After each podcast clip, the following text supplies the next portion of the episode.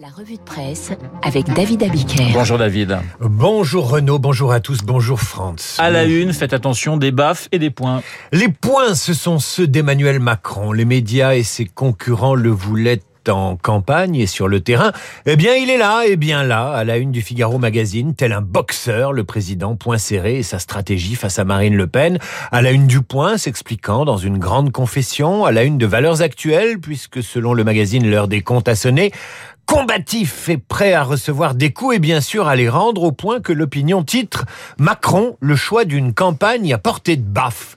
Le président a entamé ce second tour avec des déplacements chahutés, écrit le journal, là où Mélenchon est arrivé au premier tour quitte à être pris à partie par une anti-vax, un homme à la limite de la grossièreté, ou une féministe, pseudo-féministe voilée. Et bien sûr, les chaînes d'infos relaient, c'est à croire qu'elles ont une préférence pour ce qu'il y a de pire, de plus vulgaire ou de plus bête. Pourtant, l'entourage de Macron assume, voulant montrer un président au combat, explique l'opinion. Le président lui aussi assume. Moi, je fais du terrain, je ne me déplace pas pour faire une demi-heure dans un hôtel et rentrer, faire campagne, ce n'est pas rencontrer ses soutiens.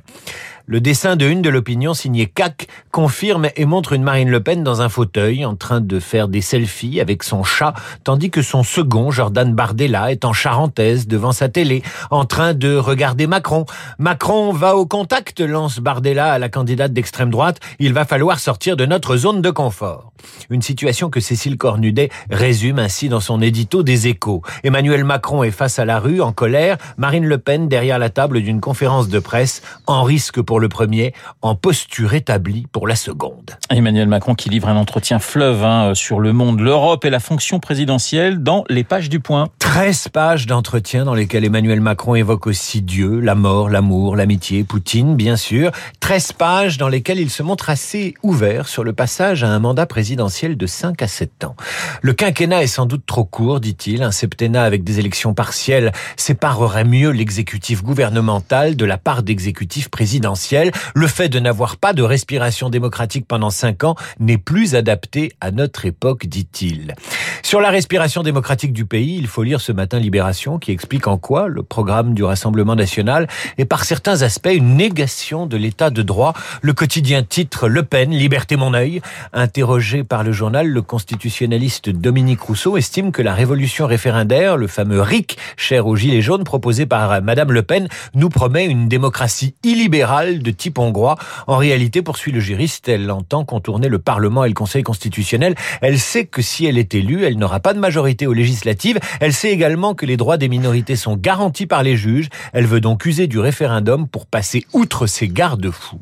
Et dans les échos qui font la une sur les dangers du programme Le Pen, Anne Levade, constitutionnaliste qui supervisa en 2017 la primaire des Républicains, estime que si Madame Le Pen passait outre le Conseil constitutionnel, je la cite, on serait à la limite du coup d'État. La presse très critique ce matin avec le programme de Marine Le Pen. Libération inquiet pour les libertés, les échos sur de nombreux aspects de son programme économique, comme la TVA à 0% ou la distribution de pouvoir d'achat qui nuirait à la réindustrialisation de la France.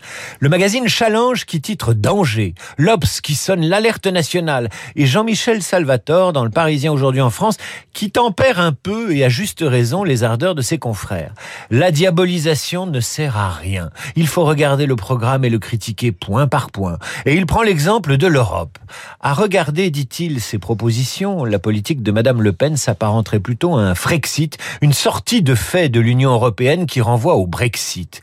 Elle veut largement revenir sur la liberté de circulation des biens. Elle envisage des recrutements de douaniers pour contrôler les marchandises. Elle souhaite aussi s'affranchir du droit européen pour donner la priorité quand ça l'arrange au droit national.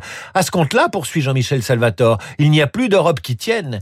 Madame Le Pen rêve d'une hypothétique Europe des nations dans laquelle elle serait bien seule avec la Hongrie de Viktor Orban. Sur le plan militaire et stratégique, elle confirme sa volonté de quitter le commandement stratégique de l'OTAN et plaide pour un rapprochement stratégique avec la Russie dès que la guerre sera terminée et que la paix sera signée. Et Salvatore conclut sceptique.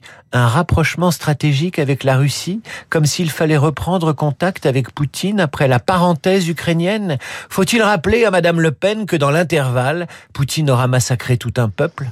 Revenons, David, à l'entretien du point avec euh, le président de la République qui euh, y parle de la mort. Le point demande et la mort dans tout ça. Vous savez, comme Jacques Chancel qui disait et Dieu dans tout ça. On est à 13 pages d'interview dans le point. Ah ça, c'est la tension, répond Macron. C'est la tension permanente, répond le président. C'est d'ailleurs le combat de cette élection. Il y a une fascination morbide pour le repli, pour l'extrême, pour le fracas. Mais il faut garder le cap. Être président, c'est vivre avec la mort, confie Macron, qui songe aux soldats morts en opération et qui fait du Hollande sans le savoir, peut-être, ou sans s'en souvenir. Car euh, Hollande avait dit, la mort habite la fonction. La mort ce matin, c'est celle de Michel Bouquet, disparu hier à l'âge de 96 ans.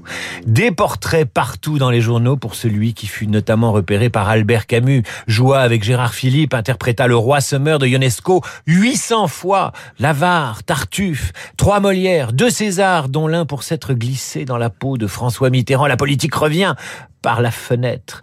François Mitterrand qui l'a joué en 2006 dans Le Promeneur du Champ de Mars. Voilà ce qu'il dit de ce rôle. J'avais le sentiment, confiera-t-il, de le connaître, de connaître Mitterrand. Il régnait et j'étais comme du buvard. Sa manière, ses discours, ses rites, les roses au Panthéon, tout s'est impressionné en moi. Il faut se remplir du personnage qu'on vous donne à faire et le faire vôtre. C'est l'auteur et le personnage qui vous font agir. Donc ce n'est pas ce que je pense qui est intéressant, c'est ce que je contribue à révéler.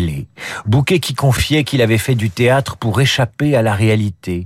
On pourrait ajouter à la lecture des journaux ce matin que la politique, c'est exactement le contraire. La revue de presse de David Abiker sur l'antenne de Radio Classique. 8h38 dans un instant, Esprit libre avec De Bretter de Frine, l'âme du journalisme, Franz-Olivier Gisbert et Guillaume Durand. Tiens Guillaume, on parlait de, à l'instant de, de, Michel Bouquet. Oui. Vous l'avez interrogé à de nombreuses reprises. Vous avez une petite anecdote à nous raconter? Alors anecdote non, mais ce qui était extraordinaire, c'était ses yeux. Si vous regardez sur Internet le moment où il joue Tartuffe et Delphine Seyrig, la femme d'Orgon, et donc il la regarde avec convoitise, la diction est absolument phénoménale. Le visage de Bouquet est d'une impassibilité totale, mais il y a dans ses yeux une violence et une convoitise qui prouvent la, gigantesque maîtrise de cet acteur qui à aucun moment ne force sur les mots et pourtant donne l'apparence absolue de la violence. Et il était crédible en Mitterrand, Franz? Ah oui. Ouais. Ah oui. Ça, de toute façon, il était crédible en tout. C'est ça qui était extraordinaire. Ouais. Il pouvait jouer n'importe quoi. Et le plus grand prof. Hein. Il a formé plus ouais. de 300 comédiens qui sont à la ah, de tous les cinémas et tous les théâtres de France. Immense bonhomme. Esprit libre dans un instant, Guillaume Durand.